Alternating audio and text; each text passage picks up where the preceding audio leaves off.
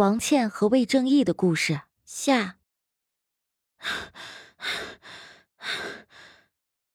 王倩睁开眼睛，她心有余悸的大口喘着气，好久没有做这个噩梦了。她以为随着自己从警校毕业，进入那个英雄所在的刑警队后，就会拥有克服一切恐惧的力量。然而，当陷入那段回忆的时候，她还是被恐惧压制在幼时的体内。他眼睁睁的看着英雄倒下，却什么也阻止不了。哪怕是在不受自己控制的梦里，他也感到很是愧疚。清晨的阳光透过窗帘，将室内照亮。又躺了一会儿，直到闹钟响起，他才振作精神，从床上跳下，一如往常的快速洗漱、吃早餐，然后开车回到单位上班。因为魏正义和刘长乐已经被拘留。丁少的任务取消，他要像往常一样协助整理案件资料。当他进入办公室的时候，他明显感到气氛不对，没有预想中案件有所进展的轻松，反而是一片愁云惨雾的即视感。所有人都闷不吭声的守在电脑旁，各忙各的。他对面的女同事脸上也是挂着愁苦之色。怎么了？一大早就苦着张脸，没睡好啊？唉。女同事叹了口气，往外看了一眼，才压低的声音说：“还不是因为昨天晚上福警院的两起命案吗？现在啊，只有一起事实清楚，包括嫌疑人在内，所有的证人都录完口供了，等法医的尸检报告出来就能结案。”女同事并不知道王倩昨晚就在现场，她顿了顿，才欲言又止的说：“哎。”仇人的事，另外一起流浪狗入室咬死的案件，跟前两起串并了，被定义为连环杀人案。这种恶性案件啊，社会影响也太恶劣了。这局长一大早就冲陈队发了火，让他尽快破案。魏明昨天晚上带回来那两个嫌疑人，直到现在都没松口，连一条有价值的线索都没有交代出来。说着。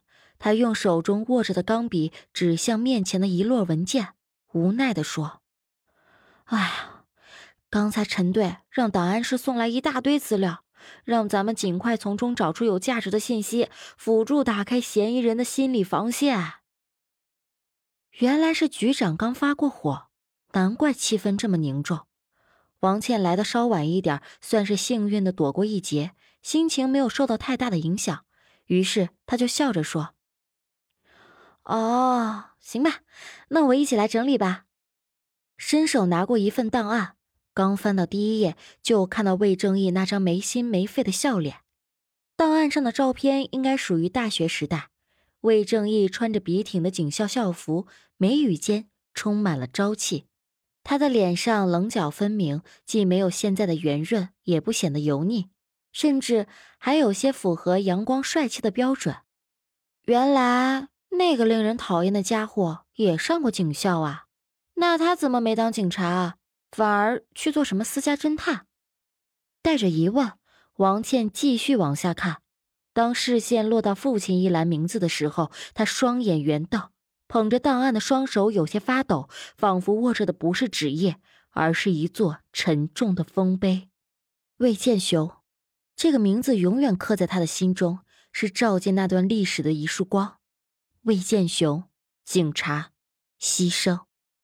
看着那一行字，王倩鼻孔一酸，有股不受控制的情绪自胸膛窜上喉咙，让她有些哽咽。她放下档案，低下头，不让湿润的眼睛让同事看到。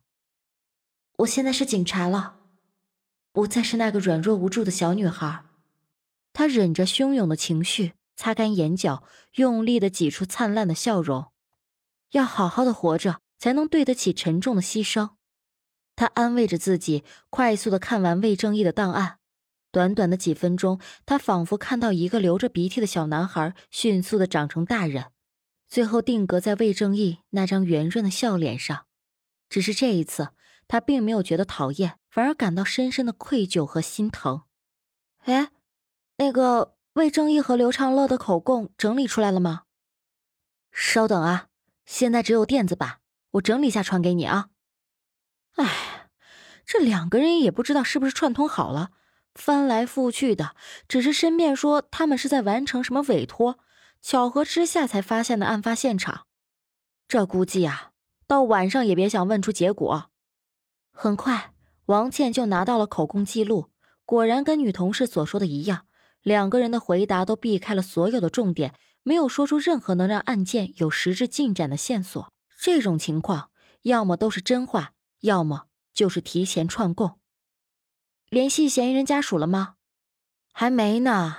昨晚这深更半夜的，也没人关心这种事儿啊。哦，那我来通知吧。王倩说着，拿起桌上的电话，看着魏正义档案上的母亲一栏，直接打了过去。王倩眼前浮现追悼会上那哭得上气不接下气的女人，她的心中一阵绞痛，尽量保持着平静的语气：“您好，这里是洛川市刑警大队，请问您是魏正义的母亲杜美娟吗？魏正义因为牵扯到一起刑事案件，被传唤过来协助调查，特此通知您一声。”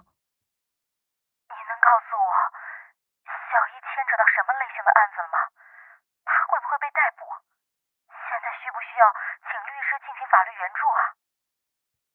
暂时不需要请律师申诉，您不用太担心。魏正义只是配合调查，不是逮捕。我只是根据条例通知一下家属，关于案件的事情，我不方便透露。如果您想多了解的话，可以到我们刑警大队来。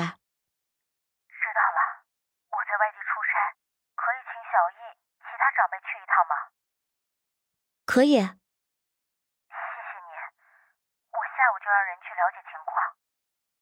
王倩挂断电话，长舒了一口气。她又看向刘长乐的档案，无父无母。再翻口供记录，发现一个委托人的电话号码，也就是刘长乐所说的委托他寻找家犬的女孩子。根据刘长乐交出的狗的照片跟监控中拍下的白狗进行对比之后，只是有些相似，体型上却明确不符。尽管刘长乐主观认为这是同一只狗。暂时却没有办法确定。办案需要确凿的证据，归根结底还是要先找到那只白狗才行。所以还是直接询问委托人来的直接。喂，您好，这里是洛城市刑警大队，请问您曾在几天前委托过私家侦探刘长乐和魏正义寻找一只白狗吗？哦，是找小白。小白。犬都十二岁了，带它去踏青的时候走丢的。请问你们是找着小白了吗？十二岁的老狗出门就容易走丢，这跟监控中攻击人的那条狗相距甚远。不好意思啊，我们没有小白的线索。请问您叫什么名字？哦，没找到啊。失落的情绪随着话筒传来。让人有种想要安慰她的冲动。沉默了几秒，就在王倩以为对面的女孩子不会回话的时候，又听到对方说。